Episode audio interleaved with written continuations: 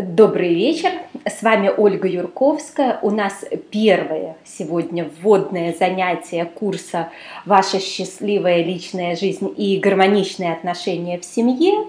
Занятия открытые, участников много. На самом курсе, конечно, будет э, участников меньше и будет, возможно, индивидуальная работа с каждым из участников. Но, тем не менее, даже сейчас мне бы хотелось э, понимать, с какими вопросами вы пришли какие у вас есть цели на этот вебинар, на весь курс, что бы вам хотелось узнать, решить. Возможно, есть какие-то проблемы, есть какие-то задачи. Сейчас, пожалуйста, сформулируйте и напишите в чат, на какие вопросы вы хотите получить ответ, какие задачи у вас стоят и вы бы хотели их решить, возможно, с какими-то проблемами вы бы хотели разобраться, какие у вас цели на курс, на вебинар, Э, зачем вы пришли. Угу. Как сохранить свежесть и интерес в отношениях на протяжении долгого времени. Угу. Отличная цель.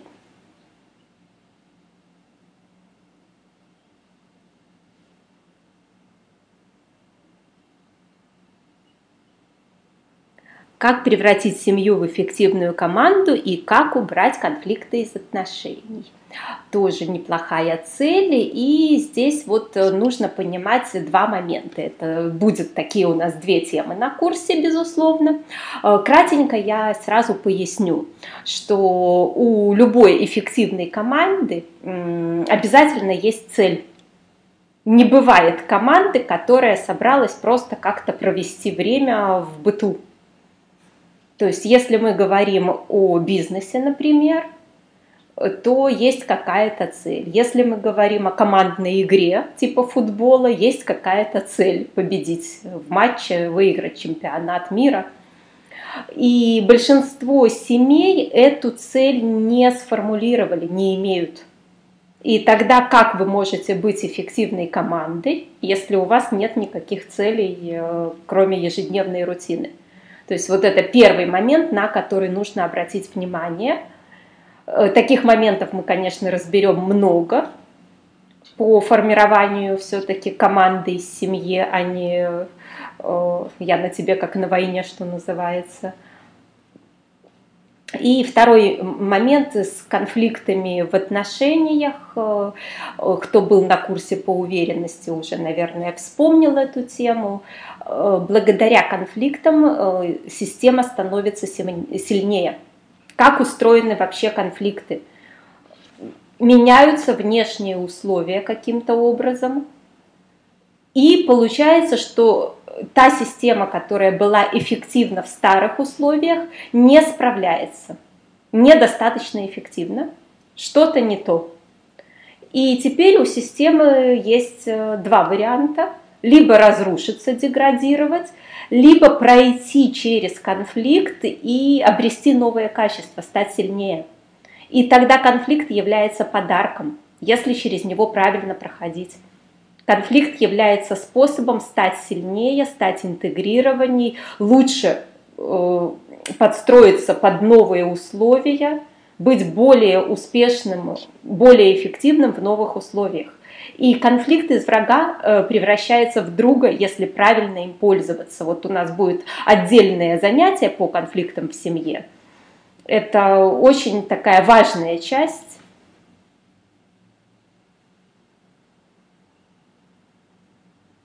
Наталья Стелла будет во вторник 21 -го.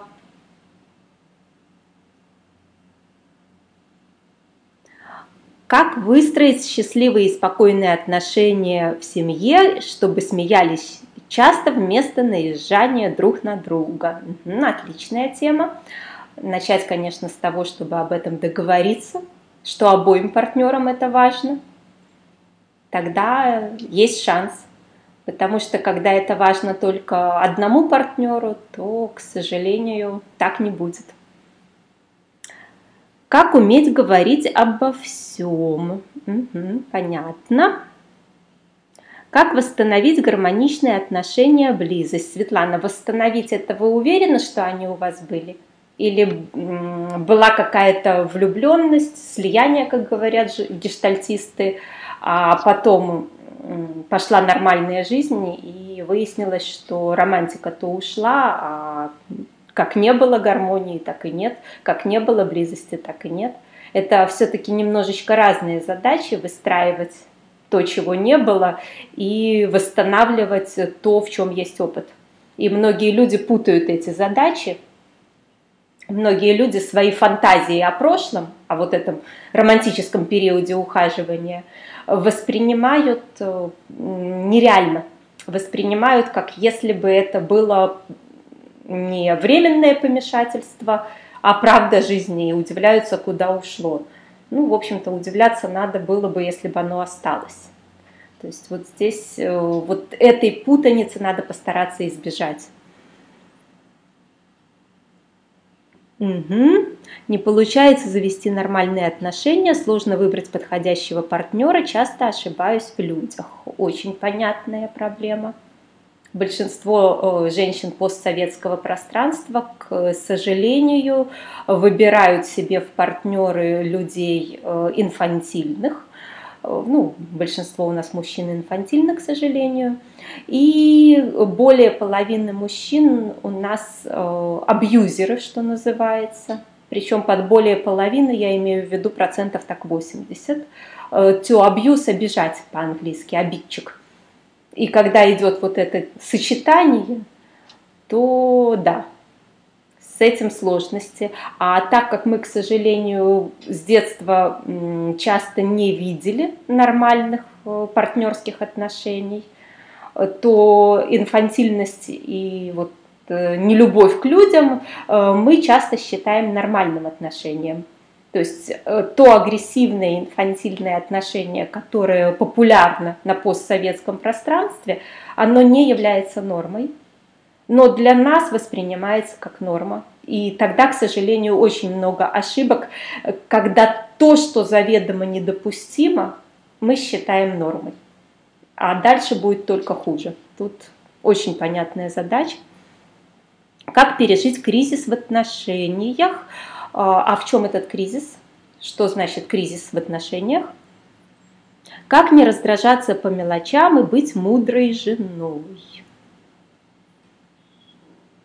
Угу разобраться, нужен ли мне новый брак после 10 лет самостоятельной жизни, после 20 лет прожитых в законном браке. Ну, как по мне, новый брак нужен только в том случае, если там будет лучше, чем без него. Как-то так. То есть я в этом смысле полностью эгоистка, считаю, что жить надо только там с теми и так, где лучше, чем одной. Если хуже, чем одной, то а зачем, собственно?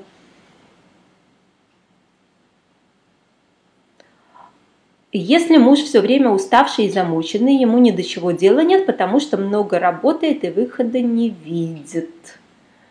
А, ну, в общем-то, давайте пожалеем мужа и дадим ему как-то возможность отдохнуть.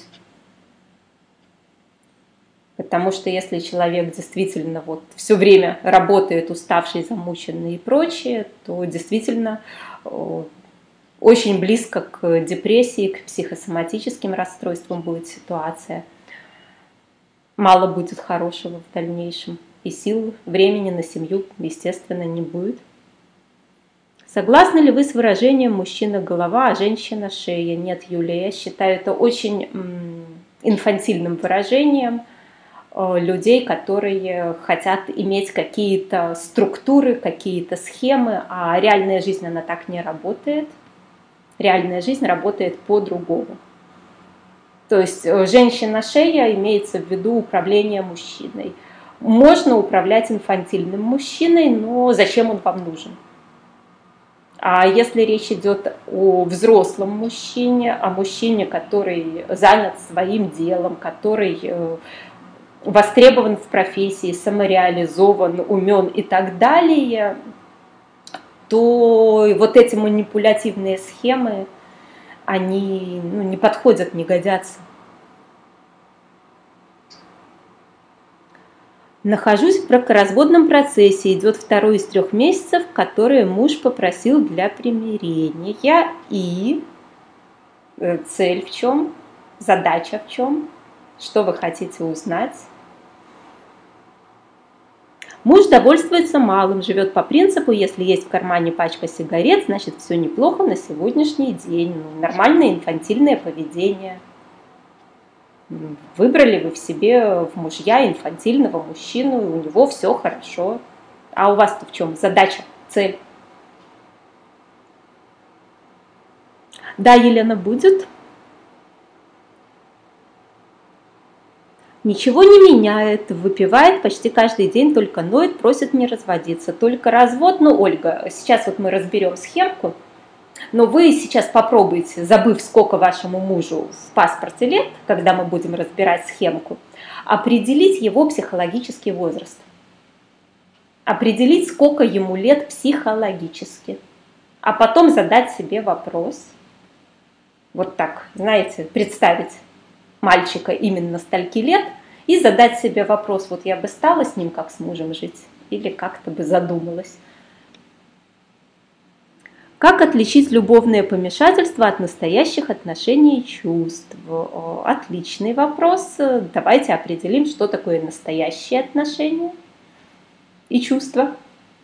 И тогда будем отличать от них, заодно определим, что такое любовное помешательство. Как только вы определение 2 дадите, сразу все критерии вам будут видны и ясны. Если муж молчун, эмоционально очень закрытый человек, а мне хочется тепла и слов, правильное поведение. Ну, чаще всего в этой ситуации правильным поведением будет э, по чуть-чуть обучение своим примером.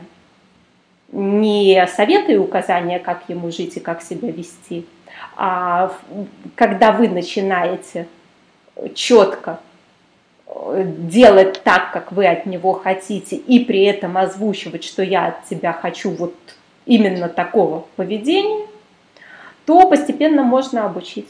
Это первая стратегия. Вторая стратегия, ну, найдите для слов себе подружек. Ну, то есть разделите свои потребности. Те, которые возможно реализовывать с мужем, реализовывайте с мужем. Те, которые э, можно и без него обойтись, заведите себе болтливых подружек и там как-то с ними со словами разбирайтесь. Не могу признавать мужа, не чувствую в нем опоры. Если что-то делает, то чувствует себя героем, меня не устраивает. Ну, вот что-то делает и чувствует себя героем. Кто помнит, какой это возраст психологический? Напишите нам в чат для Светланы. Сколько лет особе мужского пола, который что-то сделал и на пьедестале чувствует себя героем. Вбил гвоздь.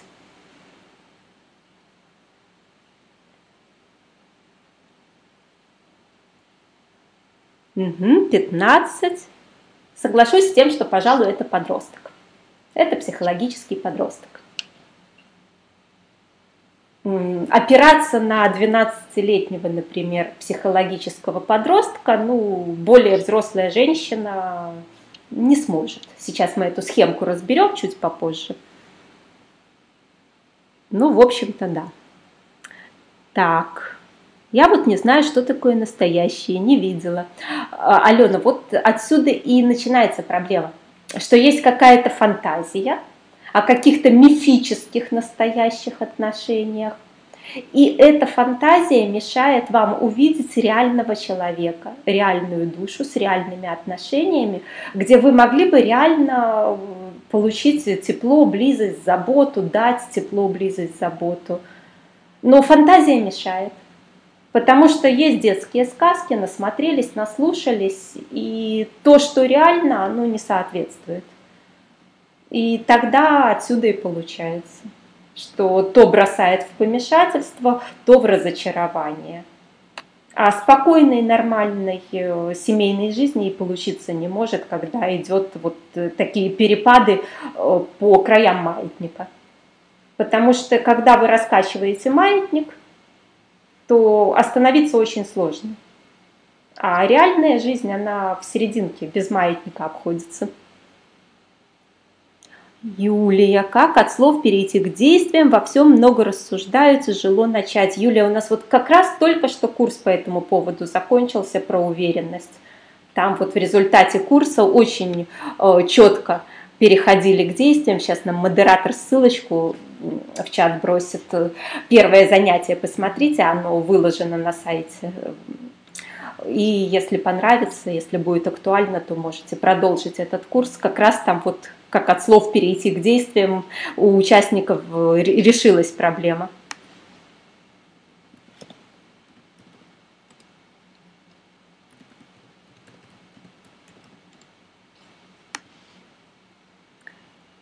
Угу.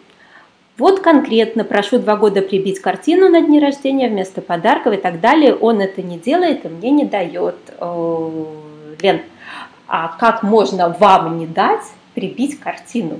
Это вот, вот вообще за пределами моего понимания.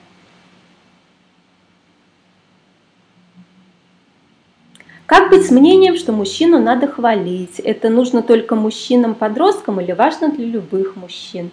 Ну, меня тоже надо хвалить. Причем тут мужчины, не мужчины. Только вопрос э, правильной формы. Ну, я уверена, что и вас хвалить надо и ребенка любого, и маму мою хвалить вот надо. Что-то вкусненькое мама приготовила, надо ее похвалить, иначе обидится. То есть это не гендерная вещь и не возрастная. Э, любой человек хочет э, признания, хочет благодарности. То есть здесь вопрос правильной формы. Сейчас много тренингов, направленных на раскрытие женственности, что якобы позволит привлечь успешного и сильного мужчину. Как вы к этому относитесь? Марина, с чувством юмора я к этому отношусь. Вот просто с чувством юмора. То есть э, пришла такая работница предельного комбината на тренинг, раскрыла в себе там, не знаю, женственность истинную, вышла, и прямо на следующее утро принцем ей звонком в дверь, во сне ему приснилось и прочее. Э, все мои знакомые, причем у меня круг то общения, скажем так, топ нашего общества все-таки, то есть люди, которые в верхние 5% входят, э, ну, никто из них э, не станет после этих курсов подбирать себе жену и прочее. Потому что люди хотят равного партнера, люди хотят э, не, ну, скажем так, не паразита-потребителя себе завести в виде жены, а все-таки хотят э, того человека, который, в случае что, на себя э, сможет э, принять все проблемы и так далее. Особенно это касается мужчин-бизнесменов, мужчин обеспеченных, взрослых. Еще одна кошка им, как правило, не очень нужна. Им все-таки нужна жена, которая будет равным партнером. А этих э, наивных дурочек, которые считают, что после десятка манипулятивных приемов они сейчас олигарха себе получат, ну, только посочувствовать и пожалеть. То есть, ну, может, олигарх, конечно, с ними и переспит пару раз, э, но реально все жены всех моих знакомых, э, ну, совсем не эти наивные дурочки, которые станут ходить по подобным тренингам.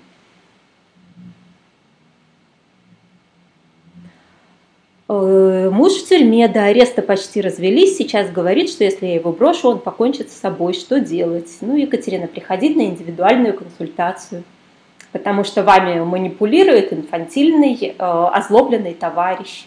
И у вас сейчас стоит выбор, э, либо слить свою жизнь в угоду человеку вам неприятному, инфантильному и озлобленному, либо все-таки поставить себя на первое место. Но так как вы задаете этот вопрос, похоже, что ему удалось подцепить вас на чувство вины.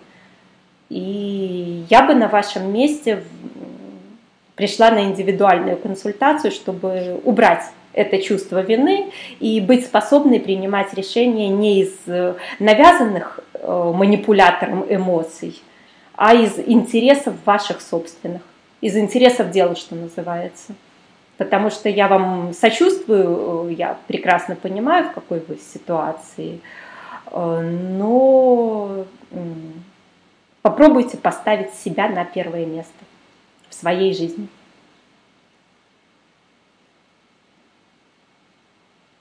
Угу.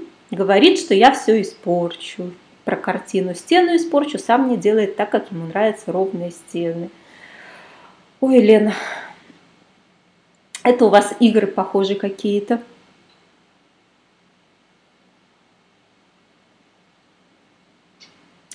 Так что, ну, в общем-то, когда муж с женой играют вот в такие игры, то это вдвоем оно всегда происходит. Тут либо на курс вам надо идти с этим разбираться, либо на индивидуальную консультацию, потому что так, ну, будь у меня вопрос, что я хочу, чтобы на этой стене висела эта картина, то в ближайшие сутки бы ко мне бы пришел за немножко денег специально обученный мужчина с перфоратором, и у меня бы висела эта картина – ну или я бы там взяла клей, сейчас очень хороший выпускают, и она была бы приклеена. Э, ну, в общем-то, если бы мне надо было, чтобы на моей стене висела картина, максимум сутки она бы там висела, вне зависимости от того, что по поводу ровных стен думают окружающие. Но я в этом смысле эгоистка, э, ругаться два года для меня дикость какая-то. А у вас игры, вам не нужна эта картина, вам нужен повод для ругани с мужем. Поэтому картина у вас не висит, а повод для ругани есть. Что вы с этим будете делать, это уже аптюю, что называется, решайте. Так, Светлана. Да, это подросток, чувствующий себя героем, называет меня салагой, чуть, чуть ли в грудь себе стучит, начинает оскорблять. Светлана, а зачем вам это надо? Как тогда насчет повсеместных браков с моделями? Это не похоже на равный брак. Правильно, Марина, это кошку временно взяли в дом. Надоело, выкинули, взяли следующую. Причем эту кошку взял не мужчина, который э, относится к женщине как к партнеру с любовью, с заботой и так далее. Это взял мужчина, который относится к такому интересному типажу. Вот погуглите темные отряда, как правило. То есть э, там идет определенное личностное расстройство и латентный или нелатентный садизм. И далее, ну, в общем, позавидовать жизни этих моделей мне еще ни разу не удалось. Зато развлечения о том, как их бьют, э, унижают, оскорбляют, изменяют и так далее, я наслушалась как психолог очень и очень много. Так что, ну, не знаю, если вам нужен такой брак, то ну, сходите, может, вас тоже возьмут как кошку в дом.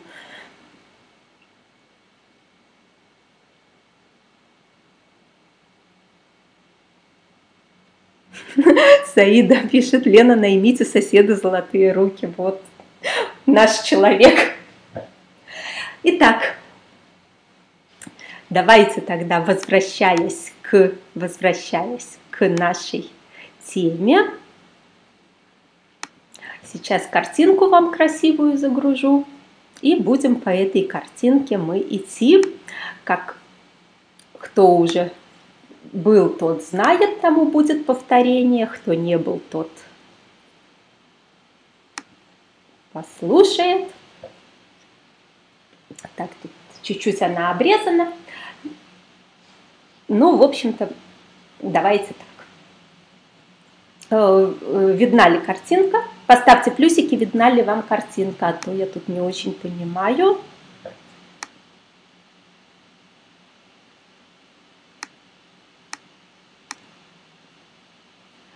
Итак, э, э, курс вообще будет строиться э, в первую очередь на той схеме, что есть вне зависимости от возраста человека, то есть вне зависимости от той цифры, что написано в паспорте, у любого человека есть психологический возраст. То есть я бы сказала, что 92% населения у нас, к сожалению, ну, имеют возраст, не соответствующий паспорту. То есть, как правило, они остановились на каком-то возрасте, который был намного раньше, и остались на том возрасте психологическом жить. И совершенно обычное для наших стран явление, когда в паспорте мужчине 40 лет или женщине 50 лет, а реально начнешь оценивать ее поведение, ее реакции и так далее, и выясняешь, что там 6 лет, 12 лет, ну кому-то 20. То есть это достаточно частый вот такой, к сожалению, момент. И наша задача в первую очередь научиться это отслеживать, то есть научиться э, выяснять, сколько же лет э, реально человеку, то есть психологически сколько лет. И тогда у нас получится, э, что, в общем, мы имеем шанс не с нашими галлюцинациями и фантазиями общаться, а понимать про реального человека. То есть сначала у нас э, идет, э, рождается младенчик, мы родились, или у нас дети рождаются. И первая задача – это чтобы маленький ребенок обучился пользоваться своим телом. Где-то годам к двум она уже более или менее решается, к двум, к трем. После чего до 7 лет ребенок должен обучиться управлять своими эмоциями, но, к сожалению, большинство родителей э, своих детей не обучают осознавать эмоции, их правильно предъявлять, э, ими управлять, а заставляют подавлять эмоции. Вот прямо сейчас вспомните, что было с вами в вашем детстве, или, может, вы наблюдали на братьях, сестрах, на других детях. Что случается, если ребенок как-то сильно расстроился?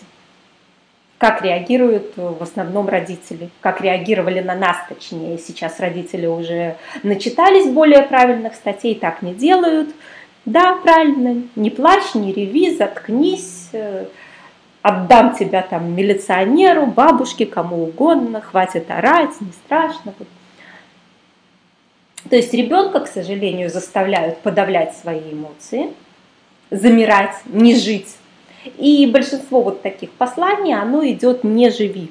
Да-да-да, Лариса, не выдумывай.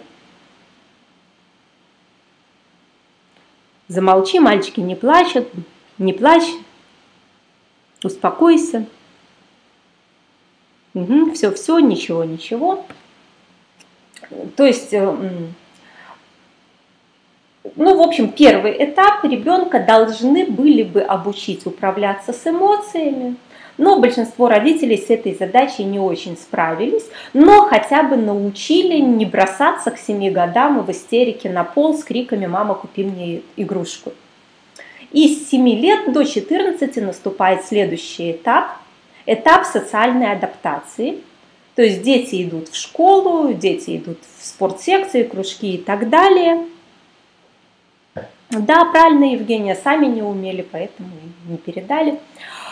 И э, с 7 до 14 лет э, подросток уже можно сказать, должен обучиться слушать э, правила, слушаться авторитета, оказываться внутри социальной группы, ну, желательно там становиться лидером или уж как получится, но задача именно в том, что он должен обучиться социальному взаимодействию нормам, правилам, подчиняться должен уметь. И это задача для подростка. С 14 до 21 года наступает время развития интеллекта. То есть э, время быть умным, строить сложные ментальные конструкции, общаться с помощью таких умных фраз, что сам не понимает, что сказал – и, соответственно, появляются уже собственные ценности, которые оказываются более важны, чем э, правила общества. Так, у Гунвалдиса вопрос про детей. Гунвалдис, э, вот пять курсов у меня по детям, сейчас нам модератор ссылочку в чат бросит. Там очень долго и много я об этом рассказываю. Вот в этом курсе про детей у нас будет э, только с точки зрения отношений мужа и жены. Но конкретно про воспитание детей пять курсов записи более чем достаточно, чтобы все эти темы получить вне рамок этого курса. Светлана, ну, конечно, педагоги инфантильны. Какой взрослый человек пойдет на 200 баксов в месяц работать? Ну, очевидно, что взрослый человек как-то достаточно себя уважает, чтобы на такие деньги ходить на работу.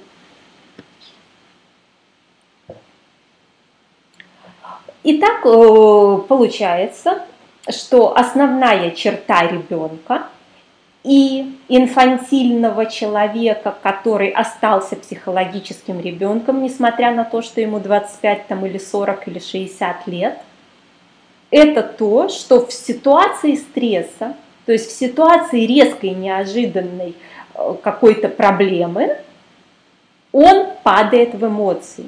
Как себя ведет ребенок в ситуации стресса? Кто помнит? Кто вспоминает там своих детей, что с ребенком происходит, если стресс? Угу. Психует, плачет, хочет, кричит. Ну, в общем-то, интеллект отключен, бьется в истерике, бесится. Сразу видно, мамы в чате собрались. Даже вспоминать не надо, каждый день видят. Ну, в общем-то, таких психологических детей, я думаю, вы все много видели. К ним однозначно относятся любые алкоголики, любые наркоманы. Да, истерики пытаются запугать. Отлично, Светлана. То есть, э, когда мы говорим о таких вот деградировавших э, людях взрослого возраста, то вот здесь эти э, убийства там на бытовой почве, драки эти пьяные и прочее, в общем-то, как правило, это психологические дети. Ну и сразу я могу сказать тем несчастным женам, которые угораздило за такое выйти замуж – Э, ну, ничего с этим сделать нельзя, кроме развестись.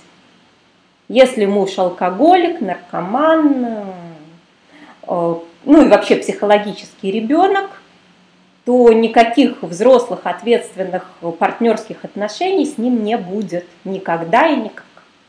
То есть тут без вариантов.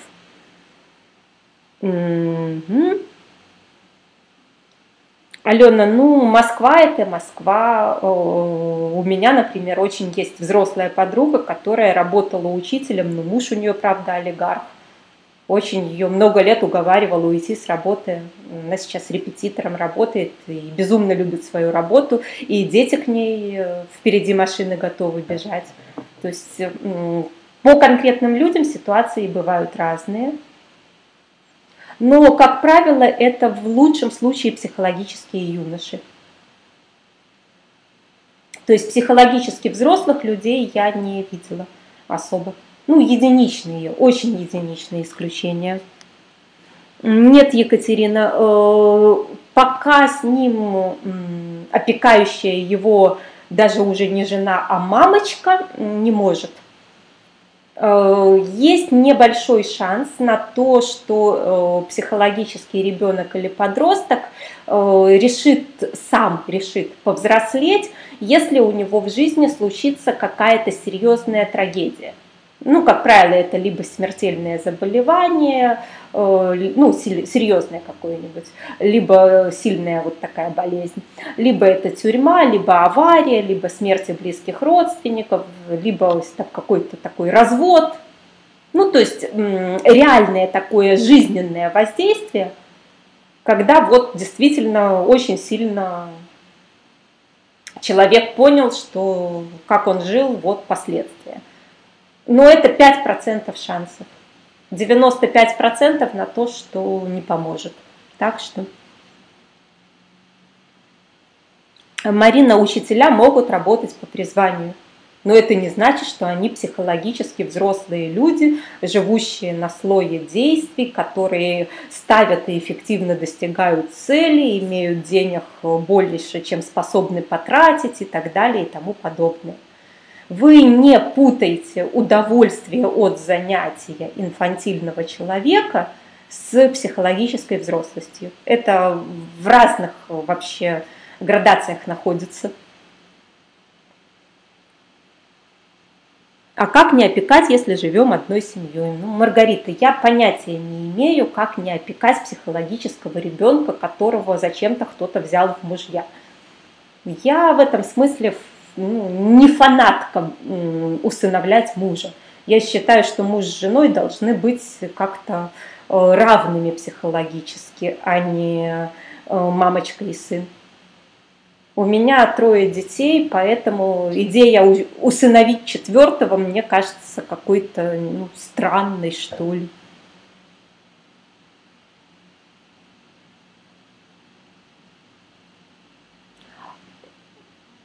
Саида, конечно, тюрьма, имя воспринимается, как я не виноват. Я как-то давным-давно возглавляла фонд помощи заключенным – и общалась по этому поводу достаточно много с э, разными людьми, которые там с разных сторон этой системы.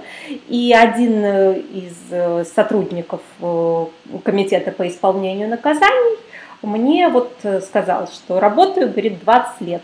И за эти 20 лет ни одного из много-много тысяч прошедших через него заключенных, говорит, ни одного не видел, который бы сказал, правильно мне, меня посадили и мало мне дали. Все, говорит, не виноваты. Он человека жизни лишил, он не виноват, тот его спровоцировал, он там украл, он не виноват, ему было надо и так далее. То есть практически все инфантильны, с гордыней, и все не виноватые. Но на некоторых, на единицы из них действует хорошо. Шанс какой-то есть. Ну, как-то так. Бывает ли так, что перескакивает с ребенка на юношу или все стадии последовательно проходит? Евгения, все стадии по-любому человек проходит э, по мере взросления. То есть по-любому в 7 лет там идет в школу, э, потом усложняется там программа, поступает в институт и так далее. То есть, э, ну, как можно миновать стадию ребенка, подростка или юноши? Никак. Э, бывает, э, когда пропускается этап юноши, пропускается этап развития интеллекта, когда в том возрасте, когда было пора развивать интеллект, слишком была веселая жизнь, так, чтобы было что вспомнить, а лучше не вспоминать. А потом, соответственно, ну, в общем-то, наступила взрослая жизнь. И если в этот момент человек начинает много бегать, заниматься таким подростковым бизнесом «купи-продай», то в какой-то момент он может э, вырасти во взрослого, но интеллект при этом будет ну, не особо так востребован, не особо развит, многих слов может не знать, там умных какие-то моменты, но при этом нельзя сказать, что он будет интеллектуально тупым. То есть все равно какой-то вот кусочек э, построения сложных ментальных конструкций будет освоен.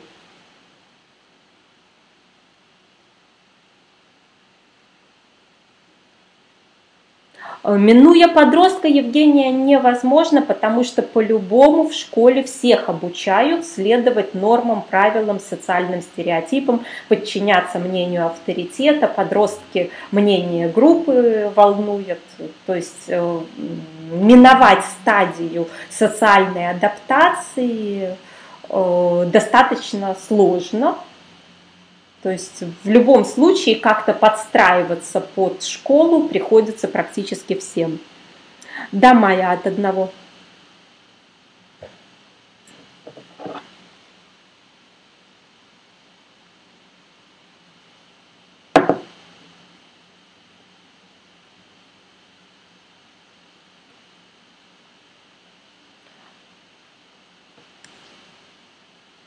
Итак, э, получается, что человек, который застрял на уровне психологического ребенка, в ситуации стресса будет оказываться в эмоциях. И тогда ваша задача, если вы за своими э, родственниками, например, замечаете, что случись что не по их, у них истерика и эмоции, э, то получается, что повесьте им на лоб табличку, 6 лет, например, и общайтесь с ними не как с мужчиной 40 лет или женщиной 50, а как если бы это был соседский ребенок 6 лет. То есть не надо сложных фраз, поручения должны состоять из одного действия, максимум из двух.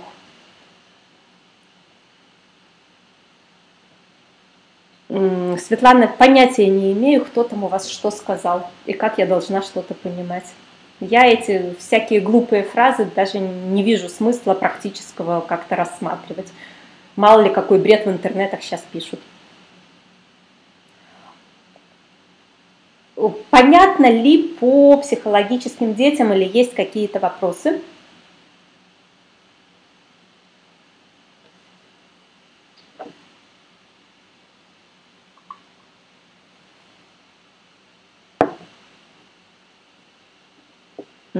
Екатерина, вам самой не 6 лет, э, дети на моем вебинаре оказаться не могли. И, может быть, на моем вебинаре есть пара подростков, которые обязательно вылезут в чат с критикой меня. А в основном на мои вебинары ходят психологические юноши, то есть люди умные, люди занятые своим развитием, люди, которые думают, пытаются понять, анализировать, получить информацию и так далее. Так что можете не грузиться. Э, то, что у вас есть обычная женская эмоциональность, вот недавно как раз был семинар, э, как понимать женщины и управлять ими. Там мы три часа нашу обычную женскую эмоциональность разобрали так, что дамы были очень довольны, что им можно испытывать эмоции, проявлять эмоции, так что вы вот э, можете не переживать, все у вас хорошо, не 6 лет вам. Лена, сейчас до юношей дойдем. Э, Юлия, э, по смешанным типам там получается какая ситуация? Есть какая-то вот ведущая часть, основная, где есть чуть-чуть вверх, есть чуть-чуть вниз, и иногда бывают регрессы, Например, человек с большего уже может и взрослый, но как только касается отношений с противоположным полом, резкий регресс в подростка. И тогда рано или поздно он ну, этими граблями сильно получает, как обычно, в лоб. Поэтому, э, то есть, э,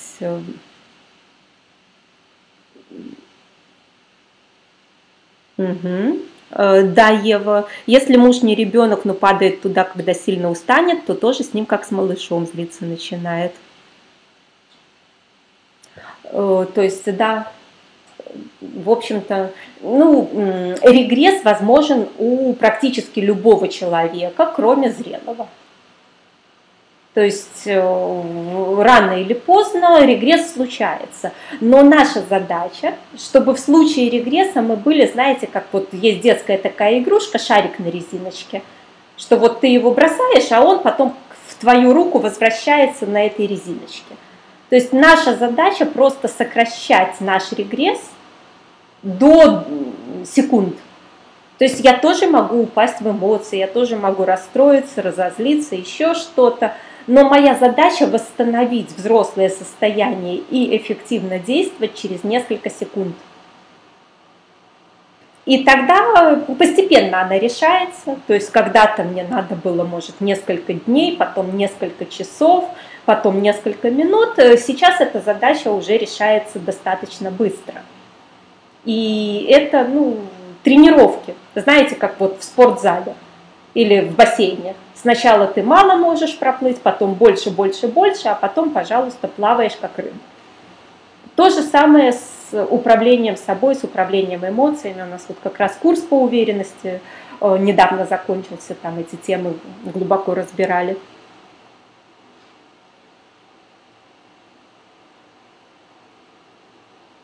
А у нас будет про женские эмоции. Ева, вот как понимать женщин, там как раз вот очень хорошо про женские эмоции. То есть, в принципе,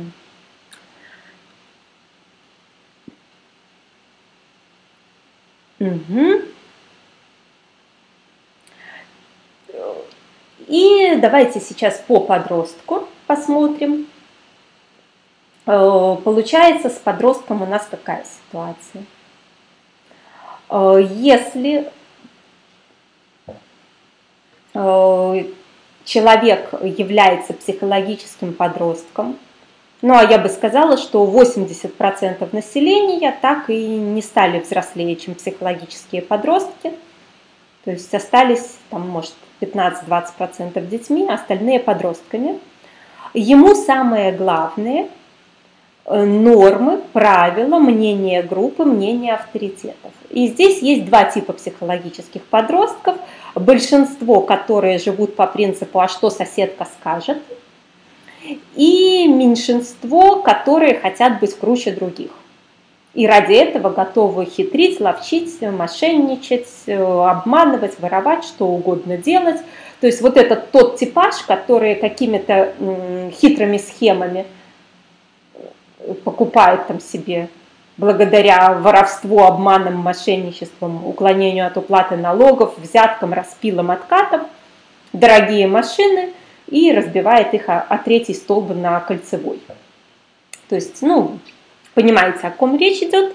Поставьте плюсики, кто понимает, о каком типаже, что я хочу быть круче других и готов любой ценой. И это идет вот та область, которая, что называется, казаться, но не быть. То есть внешние какие-то статусные вещи, да, ну, золотая молодежь иногда это называют, то есть это люди, которым психологически так и осталось до 14 лет. И второй типаж – это ну, вот такие обычные, хорошие как бы люди, что соседка скажет, что люди подумают, жить надо как все. То есть вот, э, как правило, поколение наших родителей такое, вот мама у меня, например, такая – Какие причины, что остаются подростками? Светлана, ну, интеллекту развивать – это же труд. Зачем? Если можно жить как все и не высовываться. Ну, то же самое, вот я вам задам вопрос, а какие причины того, что человек вместо того, чтобы идти там на пробежку, э, лежит на диване перед телевизором или перед компьютером и не занимается своим телом? Какие причины того, что у него тело недостаточно спортивное?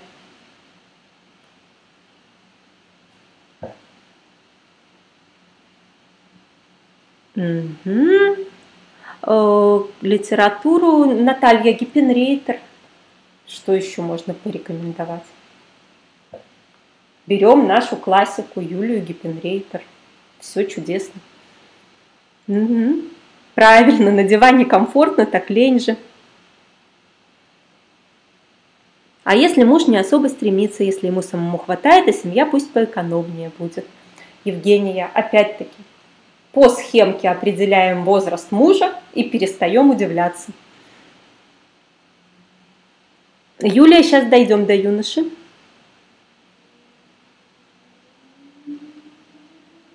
Ну что ж, э, прекрасно вы все понимаете что если человеку лень развивать свой мозг, лень тренировать свой мозг, лень прокачивать, вот правильно, как пишет Таня нам про пиво на лавочке. То есть можно иметь прямо сейчас пиво на лавочке, а можно идти в библиотеку и учиться.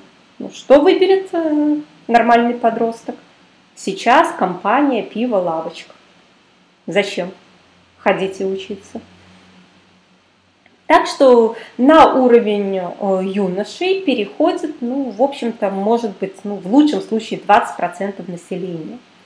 То есть это уровень, где идет сильное развитие интеллекта, э, где человеку доставляют удовольствие, просто отдельное удовольствие, оторванное от каких-либо других удовольствий.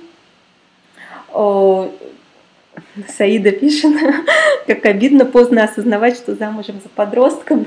Ну, ничего страшного.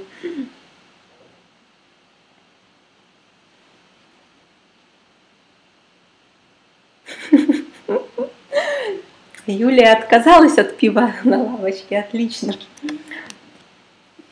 Э, то есть получается, что у юношей есть чисто отдельное удовольствие, уже оторванное от реальности, оторванное от физического тела, от каких-то там компаний и так далее, э, чистое удовольствие от интеллектуальной деятельности. Кому это знакомо, что просто нравится какие-то рассуждения, схемы составлять, поглощать информацию, там книги читать, семинары, вебинары, что угодно только ради информации. Ну просто потому, что это доставляет удовольствие. Поиск новой информации, попытки ее структурировать, выбор так или не так, умные разговоры. Угу. Лена засиделась в юношах, всю жизнь учусь, а действий маловато, не хочу тут больше. Лена, у нас курс по уверенности как раз про это был, про переход от юноши к взрослому. Э, Светлана на индивидуальную консультацию тогда, если вам недостаточно осознавать, а хочется поменять, то проще всего это сделать за одну-две индивидуальных консультации, чем будете еще несколько лет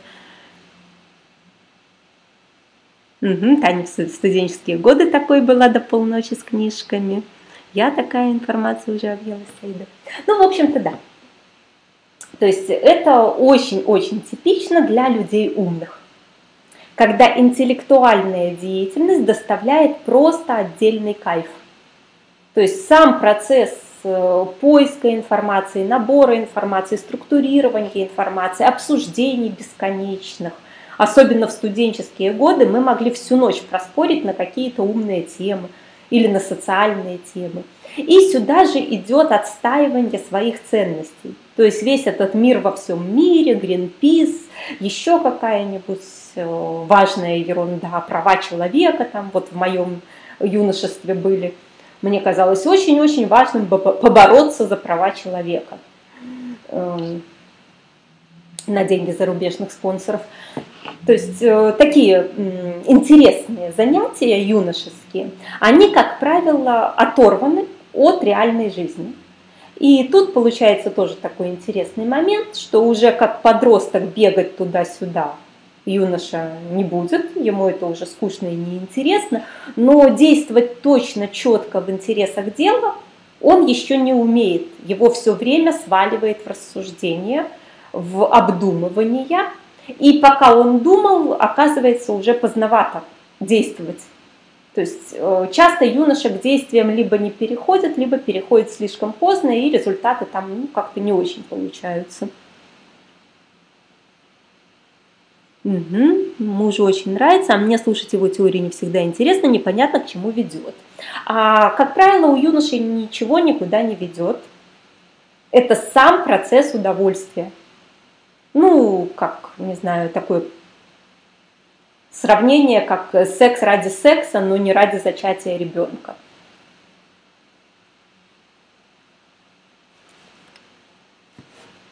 Таня, наша, наша цель коммунизм, а не думать о том, что хорошо, что муж не алкоголик.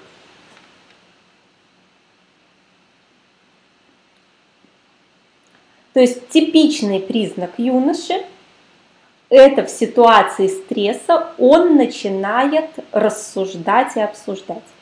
Если подросток в ситуации стресса будет искать норму, правила, мнение авторитета, то есть какую-то внешнюю опору, за которую он ухватится и будет действовать в соответствии с вот этим либо мнением, либо нормой, либо правилом, вне зависимости от того, выгодно, невыгодно, результат, не результат, как лучше, как хуже – то есть интеллекта там не будет в состоянии стресса, будет именно опора на что-то внешнее, даже не подходящее к текущей ситуации.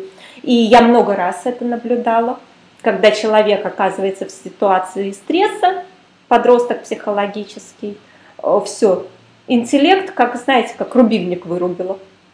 То есть достучаться до интеллекта уже невозможно. Он либо замирает и ждет, что все само рассосется, либо находит какую-то норму правила и действует в соответствии с этой нормой правилой, либо суетиться о чем-нибудь другом, не решая проблему, в надежде, что она как-нибудь сама рассосется без него. Но ну, вот сразу виден этот регресс. То есть в этом смысле забавно проверять потенциальных деловых партнеров, как только у них оказывается стресс, где они.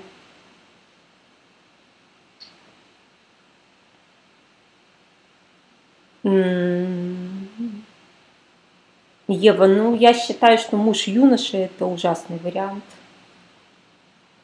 Ну, для меня, по крайней мере. Я бы не выдержала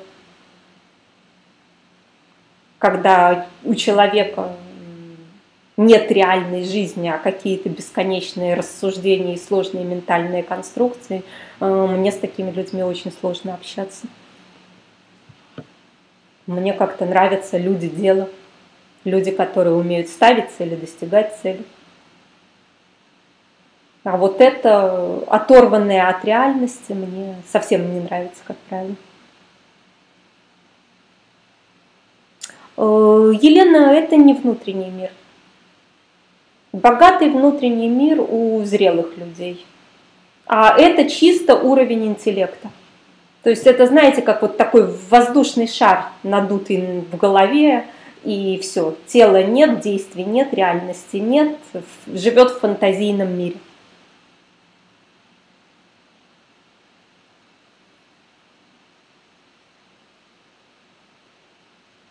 Светлана, ну снова вы описываете подростка.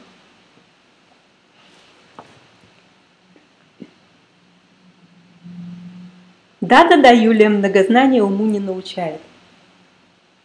Ну, если брать ум взрослого человека, то это скорее способность быстро принимать точные правильные решения. На это нужны доли секунды. То есть метафора взрослого человека, поставьте плюсики, кто водит автомобиль,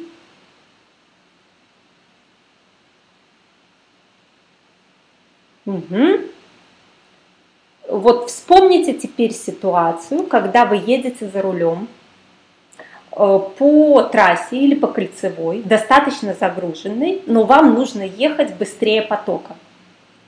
И вы, э, слившись с автомобилем в одно целое, чувствуете руль вправо, руль влево, тормоз, газ, и в состоянии ехать быстрее потока – не создавая аварийных ситуаций, действовать точно, быстро и четко. И даже если будет какая-то вот аварийная ситуация, вы мгновенно реагируете так, чтобы выкрутить и ехать дальше быстро. Вот это состояние взрослого человека. Это то, как взрослый человек действует э, по жизни, в потоке жизни. И если он в этот момент упадет в рассуждение, будет авария, он не успеет среагировать. Если он будет искать норму и правила, что же положено делать, когда там огоньки загорелись, он не среагирует. Тем более, если он с криком «мама» закроет э, руками лицо, это будет авария, если это эмоции. То есть вот это чистое действие – это то эталонное состояние, в котором может и способен жить взрослый человек. Когда он не тратит время на длительные рассуждения, он не ищет нормы и правила, он не падает надолго в эмоции. Он действует четко, точно в интересах дела и двигается быстро – Поставьте плюсики, кто вот понимает про взрослого человека или задайте вопросы, чтобы я могла как-то, может, по-другому объяснить.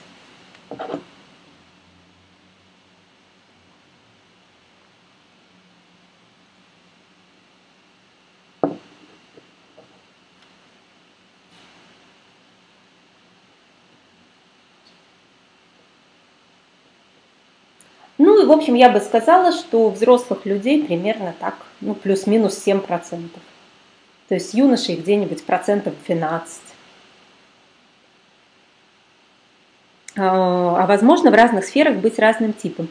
Мария, еще раз, есть какая-то, ну, вот такое более или менее ядро, э, в котором вы находитесь, например, в юноше. Но, например, э, в отношениях с мужчиной вы падаете в регресс в подростков. То есть это сфера, в которой есть провал в регресс. Или, может, в отношениях с мамой в регресс в ребенка. Ну, это я теоретически говорю. То есть, как правило, ну, большинство сфер подтягиваются к какому-то ядру. Но если вы начинаете сознательно убирать свой регресс, то вы постепенно взрослеете, и в какой-то момент вы становитесь взрослым человеком, который во всех сферах жизни э, является взрослым ответственным человеком, не падающим в сильный регресс. А если испытывающий какие-то там эмоции или еще что-то, то очень э, быстро возвращающийся в нормальное стабильное состояние. То есть это вопрос того, как вы будете тренироваться, э, оставаться взрослым. Таня, ну, взрослый человек уже понимает отдельный кайф от того, как он развивается. То есть становиться более зрелым – это круто. Вот если я сейчас вспомню, как я там, например, 10 лет назад жила, я не хочу снова вот той оказаться. И когда я смотрю на старших э, людей, которые прошли э, дольше меня, я хочу быть на их месте. Ну, то есть я хочу более быть сильной внутренне, э, более э, уметь какие-то вещи делать, как они. То есть когда говорят фразу «назад дороги нет», это не о том, что ее нет. Э, деградировать можно из любого положения в любом возрасте. Это о том, что там плохо на фоне того, как хорошо сейчас. И это круто, когда э, ты понимаешь, какой ты путь прошла, и ты видишь, куда ты идешь дальше. Это вот, ну, отдельный кайф –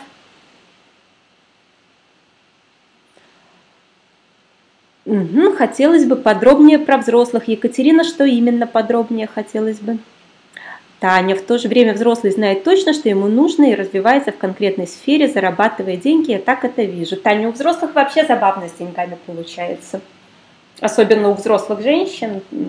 Надо вот, может, не знаю, в мае курс поставить деньги по-взрослому. Поставьте плюсики, кто хочет курс «Деньги по-взрослому». Продолжение первого про деньги. Для тех, кто уже с деньгами все хорошо, но уже хочет по-взрослому. Я тут недавно выяснила, что у меня вообще совершенно забавная история с деньгами. Э, мне надо только придумать, на что я их хочу, и в течение ближайших нескольких там, часов или дней эта сумма приходит автоматически. То есть уже вообще не стоит вопрос, там нехватки, нехватки и так далее. Стоит вопрос, что бизнес-класс, пожалуйста, э, дорогой отель, пожалуйста, там очередной ноутбук, iPad, iPhone, пожалуйста, буквально в течение суток э, нужная сумма. Дорогой тренинг, не вопрос, 100 тысяч России стоит, ну подумаешь, ерунда какая. То есть э, интересные вещи происходят на уровне взрослого человека, когда вот давайте такую вам метафору приведу. Если вы умная, э, то есть э, на ораторских курсах следующее упражнение. Дискуссия как бы предстоит, дебаты и тема. И вы должны подготовить аргументы за эту точку зрения, против этой точки зрения. И перед самими дебатами вытягиваете листик, кто за, кто против.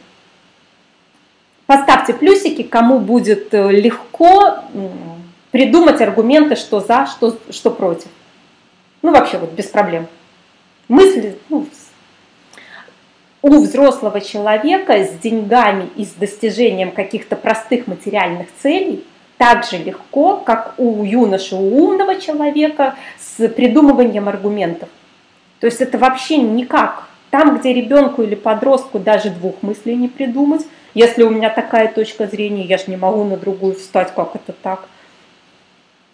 Юноше уже легко.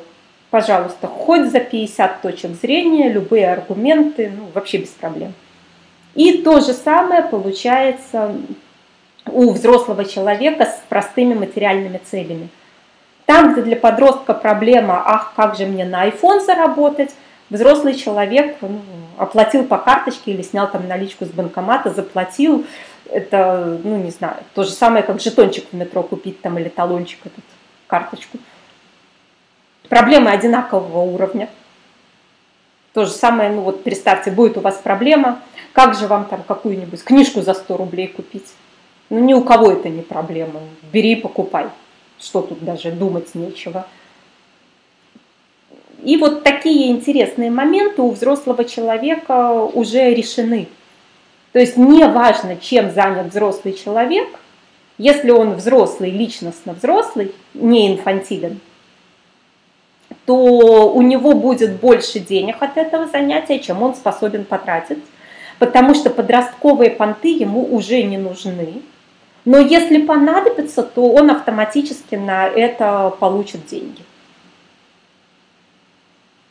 Торговаться, сбивать цены, искать где дешевле. Это по-взрослому. Э, Саида, тут же вопрос стоит в том, что вы, ну, как сказать, вы можете делать все, что угодно внешне. Вопрос, из какого состояния вы это делаете. Если это чистый слой действий, это взрослый человек. Если это то, как вы ведете автомобиль. Если же это из рассуждений, как нам Марина пишет, это разумная экономия, это юношеский слой, а не взрослый. Если это из э, схем, что надо вот там купить подешевле, как у моей мамы, как это ты покупаешь маленькую пачечку МНДМСа, если я могу пойти на рынок, и мне на эту сумму огромный мешок насыпят, ничем не хуже китайского МНДМСа, то это подростковый. То есть внешние действия могут быть любыми. Это не определение возраста.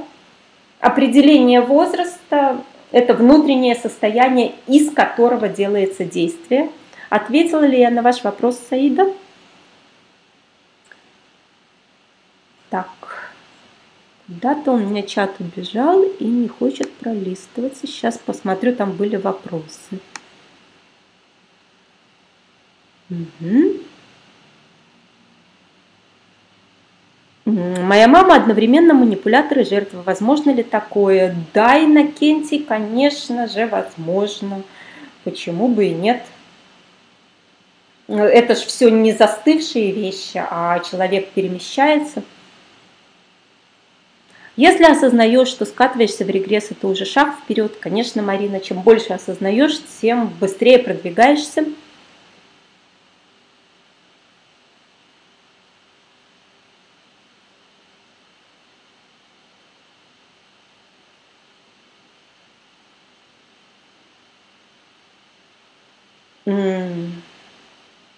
Э, юношеская Марина – это если вы э, рассуждаете.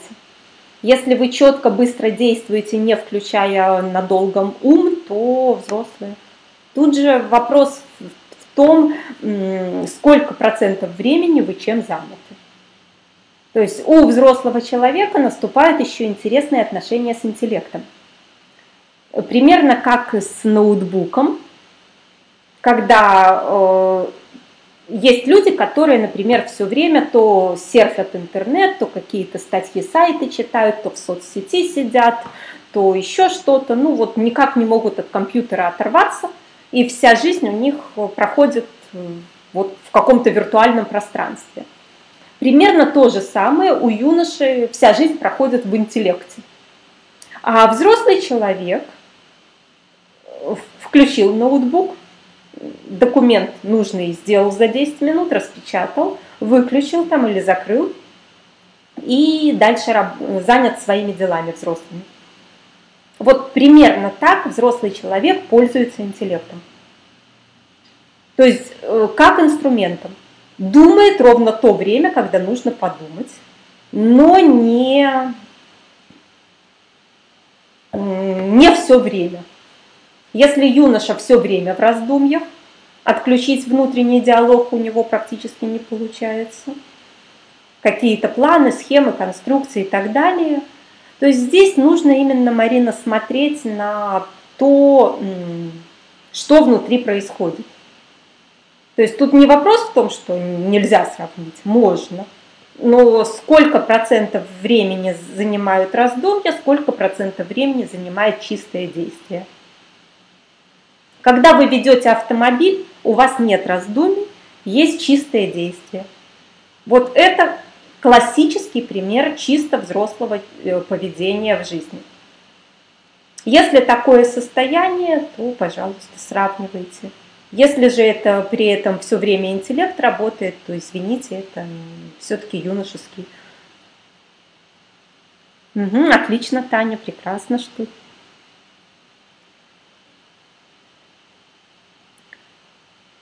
Итак, э, по этой схеме, по вертикальной шкале, все ли понятно или есть вопросы? Евгения, да покупают юноши.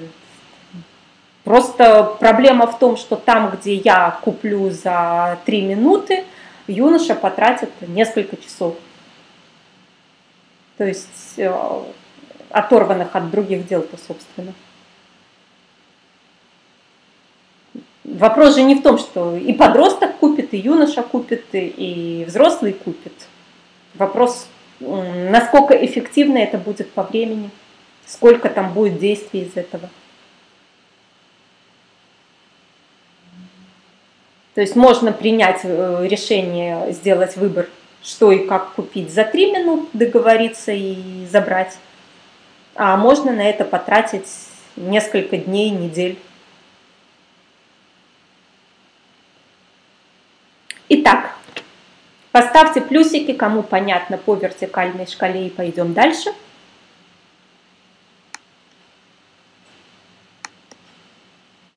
Ну что ж, если по вертикальной шкале понятно, по инфантильности, зрелости, э, то есть ваша задача определиться, ребенок, подросток, юноша, взрослый, зрелый, э, вы сами и ваш спутник.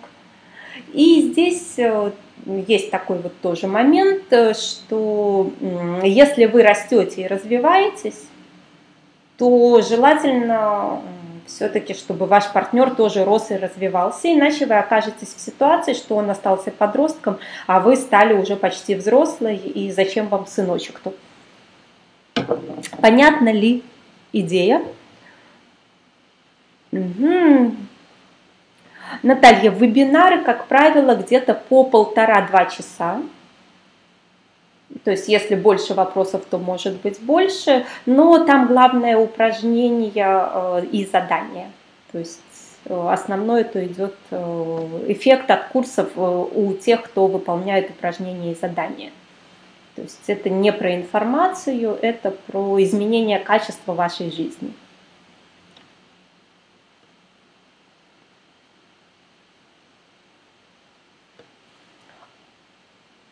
И дальше у нас получается есть следующая э, градация, следующая шкала отношения к другим людям, к человечеству как к виду, что называется. То есть есть люди, которые живут из ненависти, вот, э, которые воспринимают в принципе мир и человечество из такого чувства, как просто ненависть. И у меня для этих людей есть метафора э, чужой в человеческом теле.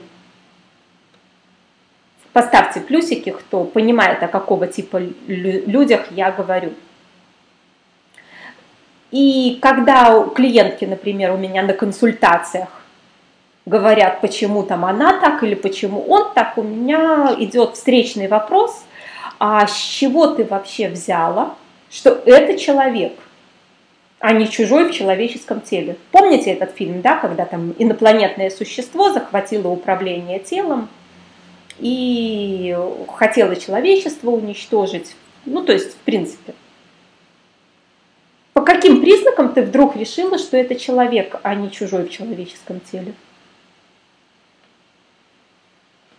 И тогда у нас получается, что э, если ну, вот такая ситуация, если речь идет о чужом человеческом теле, о существе, которое живет из ненависти к людям, из страха, из каких-то вот таких негативных чувств, в принципе, это всегда слышно в речи. То есть это называется вот «все плохие».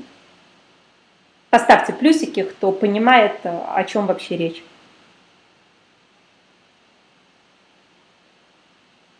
Да, Саида, вот типичный пример. Все плохие, мир плохой, э, люди гады, и вот надо как-то их... То есть э, на левой стороне э, получается те, кто хотят урвать себе побольше, желательно вообще ничего не давая взамен. И выбирая себе спутника или спутницу жизни из левой стороны, счастливы вы не будете по очевидным причинам. Кому это понятно, поставьте плюсики, кому непонятно, спросите, почему же я не буду счастлив с человеком, который ненавидит людей.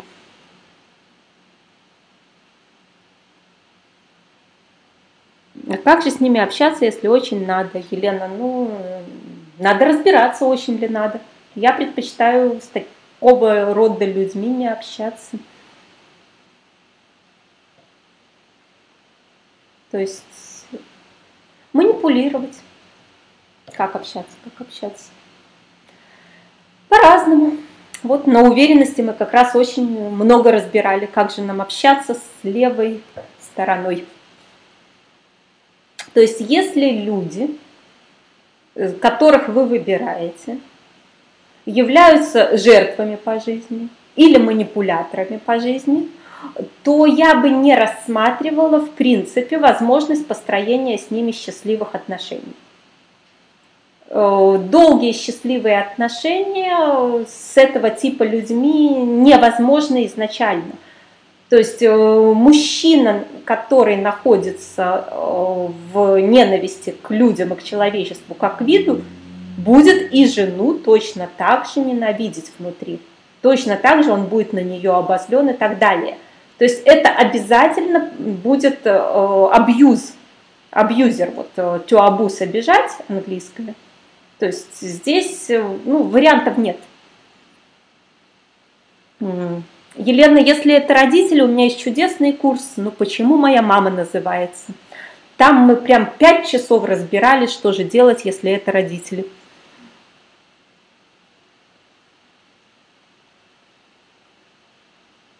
Угу. Ой, ужас, у меня муж такой, Лена, разводитесь. Э, у меня дед такой был, типа мир ужасен, все гады с утра до вечера я верила в детстве. Ну, вы уже взрослая, можно перестать в это верить. То есть кому там про родителей, вот у нас Игорь в чат ссылочку сбросил. Очень прекрасный просто тренинг, позволяющий разобраться со своими проблемами с родителями. А мы возвращаемся к нашей счастливой личной жизни –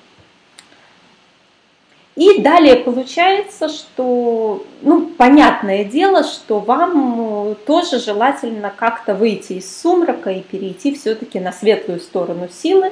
То есть, если вы сами жертва или манипулятор и людей ненавидите, то ну, маловероятно, что прямо-таки вы выйдете за человека очень доброго, любящего и так далее.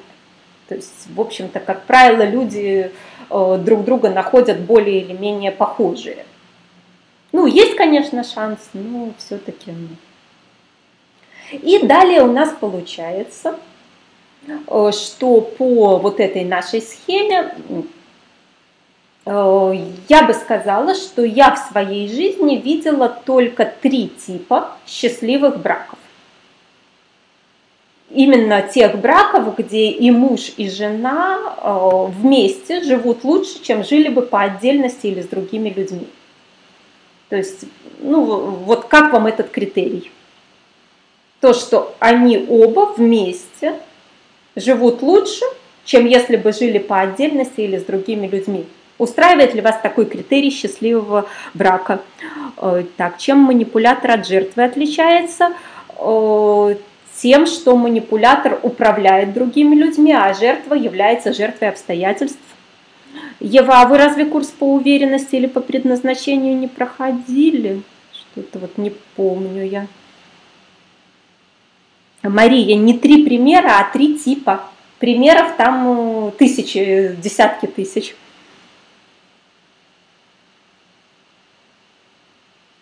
Ну, послушайте, там мы про отличия манипулятора и жертвы очень-очень долго обсуждаем. То есть первый тип счастливого брака – это все дружно вспоминаем Советский Союз и наших родителей. Видите зеленый кружочек на картинке на нашей? В этом зеленом кружочке находятся обычные хорошие люди. То есть они не очень взрослые. Это либо те э, хорошие люди, Э, с интересом, с добротой, с благожелательностью, относящиеся к другим людям и к миру. Э, ну, в общем-то, либо это психологические подростки, которым важно, что соседка скажет нормы, правила и так далее. Они уважают друг друга, и они создали свою семью на одинаковых нормах и правилах, и, в общем-то, они не развиваются, но у них хороший, стандартный, стабильный, крепкий брак.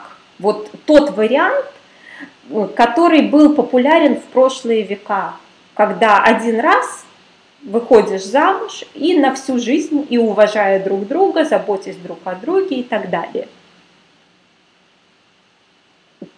Да-да-да, Мария, вместе утром с улыбкой на завод.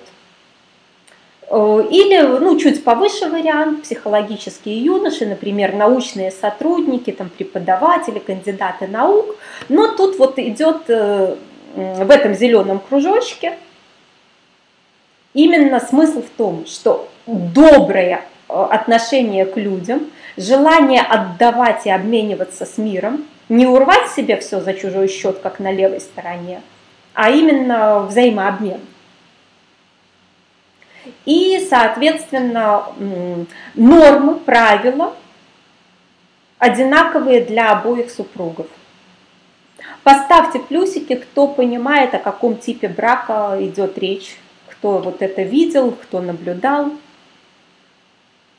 То есть э, это вполне стабильный, нормальный, стандартный брак, но, к сожалению, большинство из нас, вас этот брак уже немножечко в своем развитии переросло, и, к сожалению, в обществе уже разрушено вот это представление о таком браке, как о норме. То есть вот здесь, но это первый тип брака, который можно создать, можно поддерживать, можно в нем жить, и все, в общем-то, будет неплохо. Да, да, да, Майя, вот научные сотрудники, родители. То есть это, ну, вопрос того, что это люди все-таки не взрослые, не зрелые, это юноши психологические, как правило, если речь идет о научных сотрудниках или о преподавателях. Ну, просто хорошие люди, которые соблюдают хорошие нормы и правила. Уважают друг друга, любят, ценят, добры друг другу. Это первый тип брака. Э,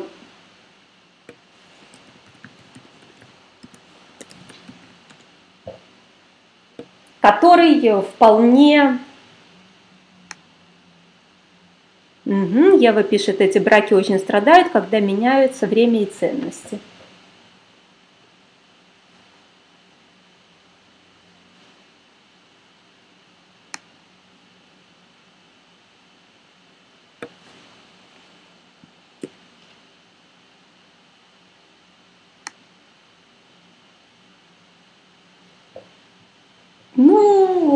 Общем-то, скажем так, э, даже сейчас я знаю людей, которые вот э, в этом.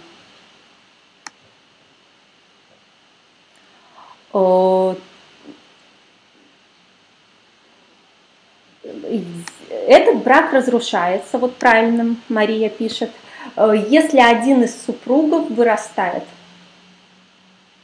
и второй ему становится неинтересен, то есть уже нет равенства. То есть тут либо надо, чтобы э, люди росли вместе. У меня есть примеры таких семей, когда в 19 лет студентами они поженились, а потом, соответственно,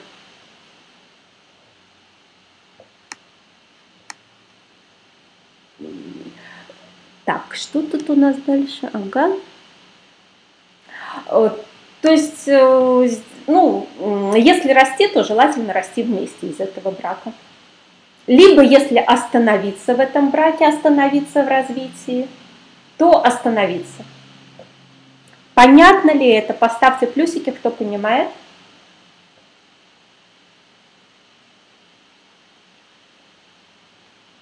Угу. Отлично. То есть это неплохой способ брака для людей, которым и так нормально.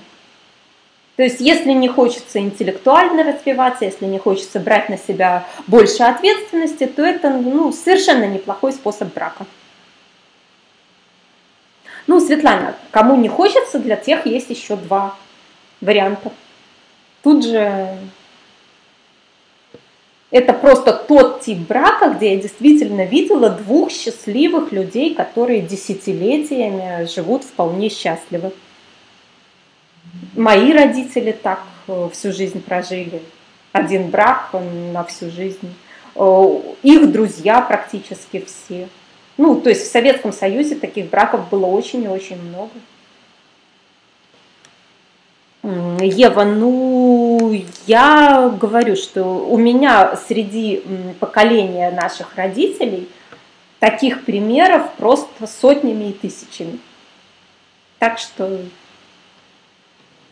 ну, есть такие примеры. Ну, вот Майя пишет, мои вместе 55 лет. Пожалуйста. Но, к сожалению, мало кому из нас – удастся вот в этом удержаться, потому что мы все пошли дальше. Мы пошли в тренинги, мы пошли в саморазвитие, мы э, очень считаем для себя важным развиваться и так далее. И остаться вот в тех нормах, рамках и правилах большинству из нас не удается. Светлана разводится. Э, если Э, в общем-то, ну, наша ситуация сложнее. Если мы уже там не остались, то нам нужно переходить к двум другим моделям, к одной из двух. Алия, мой брак распался по этой же причине, что когда мы начинали, он был подростком, я была подростком психологическим, ну, я в переходе в юношу, э, а я потом очень интенсивно развивалась, я больше 100 тысяч евро вложила в тренинги, в индивидуальные консультации, а он так и остался подростком. И сейчас мне вообще, я не понимаю, как, как, как я могла, потому что там скорости мышления нет, там вместо того, чтобы думать головой, идет четко, вот я вижу эти схемы, там положено вот так, значит надо так, и не важно, что это не умно, не важно, что это в проигрыш, не важно, что это еще как-то. То есть мне не интересно жить с подростком. И ну как, смысл, чего ради?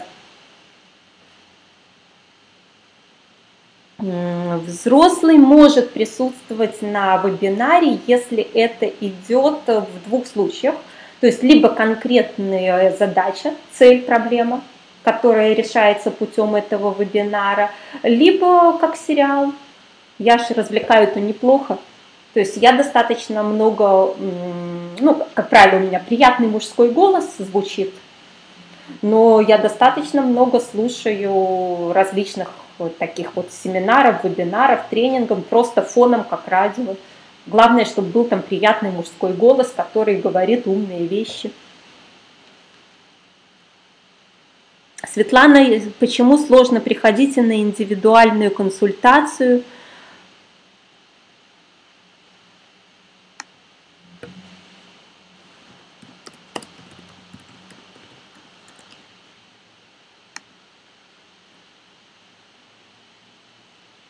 Марина, я же после этого еще раз вышла замуж с тремя детьми, еще раз развелась.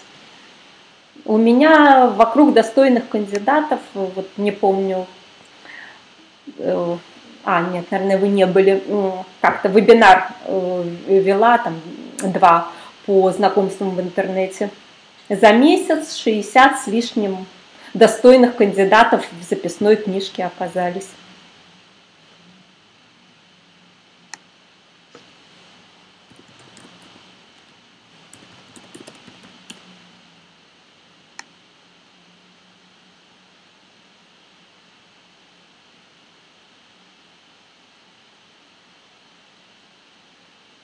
Майя 4000 за час.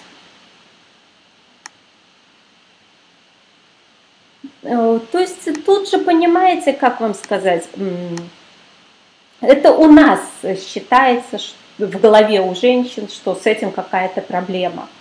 А когда у женщины в голове этой проблемы нет, то, ну, в общем-то, я не знаю, мне вообще трудно понять проблемы женщин со знакомствами, когда я на последнем месяце беременности ко мне все время знакомиться приходят, там, на заправках и так далее. То есть мне, в принципе, э, идея невостребованности женщины непонятна, потому что в моей жизни такого никогда не было.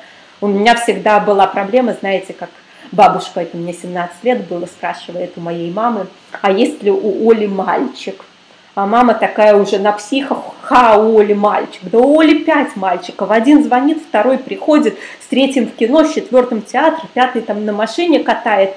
И как она вот, э, чтобы они друг с другом не сталкивались, э, логистику организует, совершенно непонятно мальчику Оли.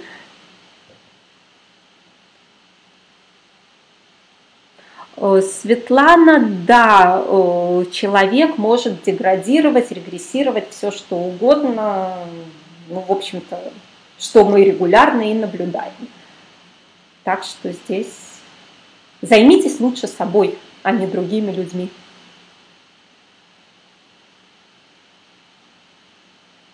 Итак, возвращаясь к нашим типам браков – Э, второй тип брака, который я видела достаточно счастливым, достаточно успешным, э, это брак двух равных партнеров. Вот как раз 21 числа со вторника у нас э, будет совместный курс со Стеллой Черковой. У нее именно такой брак. То есть два равных партнера, европейский такой американский тип брака – где роль мужчины и роль женщины не гендерная, а примерно одинаковая. Поставьте плюсики, кто видел такие браки и понимает, о чем идет э, речь. То есть вот это второй тип брака, который может быть достаточно успешен, и люди в нем вполне счастливы но в нем надо договариваться по определенным правилам, и это мы будем разбирать на курсе. То есть вы, если этот тип брака вам подходит, то можно выбрать этот тип брака. И третий тип брака, где люди тоже достаточно успешно живут, да, Светлана, партнерство. Обычное европейское или американское стандартное партнерство. То есть, когда у людей равные права, равные обязанности, в смысле и детей, и обеспечения семьи, и у каждого свое любимое дело. То есть вклад плюс-минус равный. И третий тип брака, который я видела вполне успешным и очень э, мне нравится, то есть лично мне э, третий тип брака нравится больше других, это тот идеальный э, вариант, Э, когда вот то, что пытаются назвать восточные женщины, инские женщины, ведические женщины и так далее, но, как правило, на этих женских тренингах делают ошибку, превращая женщину в какое-то инфантильное, зависимое от мужчины существо. На самом деле э, все совсем по-другому. Э, там женщина не инфантильна, там женщина взрослая, вполне успешная, самостоятельная, просто она по отношению к своему мужчине играет роль все-таки жены и женщины, а не второго мужика в семье, что называется. То есть это очень гармоничные пары, но при этом женщина в отношениях с другими людьми, в отношениях в социуме вполне успешна. Одна из моих знакомых вот этого типа, самая такая яркая представительница этого типа, э, получает 200 евро в час за свои консультации и к ней не попасть. То есть, э, в принципе, не стоит вариант о том, что она как-то неуспешна или не востребована но она в чистом виде этот тип. И если ей муж говорит, что что-то там у него какие-то там планы и так далее, то она свои дела э, эм, сдвигает в сторону и занимается все-таки мужем. То есть там видно, что муж на первом месте, и э, его как бы вот волю, его решение она принимает совершенно э, как восточная женщина. То есть это типичный э, восточный тип семьи, где есть между партнерами уважение, любовь, забота, поддержка, но роли очень гендерные. Поставьте плюсики, кто понимает, о чем речь идет. Причем именно восточная семья оседлых народов, не кочевых, где требуется маскулинность и партнерство, а именно вот Э, да, Марина, э, это вот этот тип. То есть, э, ну, я, я это называю восточная семья оседлых народов, как совершенно нормальный тип счастливого, гармоничного, успешного брака. Светлана, приходите на индивидуальную консультацию потому что вот э, то, что вы сейчас жалуетесь, э, не решит вашу проблему. Вашу проблему решит только, когда вы займетесь собой, что вы хотите. Не жалобами на то, какой он плохой, это мы уже поняли всем вебинаром, а займитесь собой. Что вы хотите? Как вы хотите жить через пять лет? И что вы для этого сделаете, чтобы жить именно так, вне зависимости от погоды за окном или от действий другого человека. И возвращаясь к нашему курсу, э, у нас будет больше месяца, получается, на то, чтобы э, разобрать, как вот выбрать вам подходящий из трех счастливых вариантов семьи, как договориться с партнером о том, что у вас именно такой вариант, и как в рамках выбранного варианта выстроить конструктивные отношения. Вот у нас сейчас в чате ссылочку модератор сбросил, переходите по ссылочке, как раз еще скидка для участников мастер-класса больше, чем обычная. Делайте заказ, будет у вас время подумать, оплатить. Но в течение ближайших вот нескольких недель Э, все ваши э, задачи и проблемы будут сводиться именно к чему? К тому, чтобы выбрать подходящий вам тип счастливой семьи, потому что ну, не каждому человеку подойдут все три типа. Как правило, надо определиться с чем-то одним. Поставьте плюсики, кто понимает, почему нужно выбрать все-таки одно. Или задайте вопросы, у кого есть вопросы.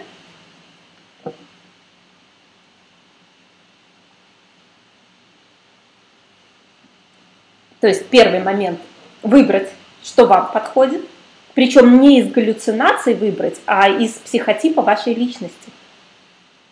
Договориться с партнером,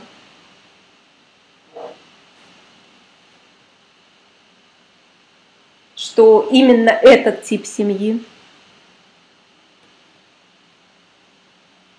Мария, ну, если вы живете с партнером, то тут либо он вам рассказывает свои условия, и вы их принимаете, либо вы договариваетесь.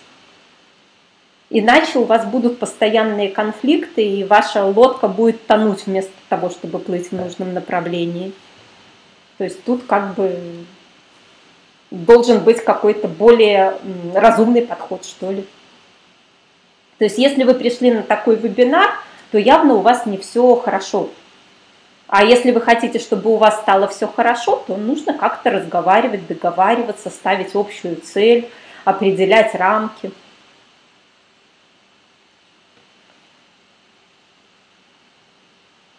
Мария, очень многие мужчины категорически против третьего типа, потому что там больше всего ответственности на мужчине.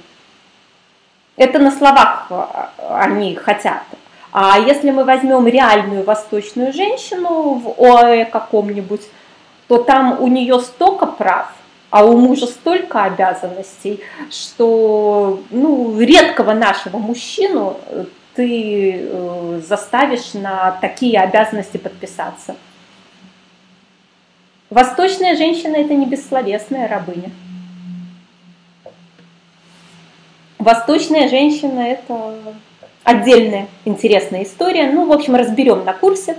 Переходите сейчас по ссылочке, э, делайте заказ, у вас будет время подумать, оплатить. Да, Э, все мужчины в браках третьего типа очень хорошо зарабатывают. Вот тут, Марина, я с вами полностью согласна. Вот здесь без вариантов. Если это взрослый брак третьего типа, мужчины, как правило, очень-очень хорошо зарабатывают и по очевидным, в общем-то, причинам. То есть там идет сочетание чудесное. Э, просто у нас уже время вебинара подошло к концу, поэтому сейчас переходите, пожалуйста, по ссылке – делаете заказ, и на курсе мы как раз будем все эти моменты разбирать вместе с упражнениями на то, чтобы вы изменили тот подход, который у вас был сейчас, что у вас не все складывается так, как вы хотите, на тот подход, который ведет к эффективной семье, к семье как команда. Э, если есть вот буквально последние вопросы, то сейчас их можно задать, потому что у нас уже, к сожалению, время. Ну что ж, если вопросов нет, э, то Ева будем разбирать, ну типа неудачных браков, все, что из манипуляторов и жертв. Все, что с левой стороны нашего графика, это неудачные браки. Люди там несчастны. Ну что ж, благодарю вас за внимание. Хорошего вам вечера. Всего вам доброго.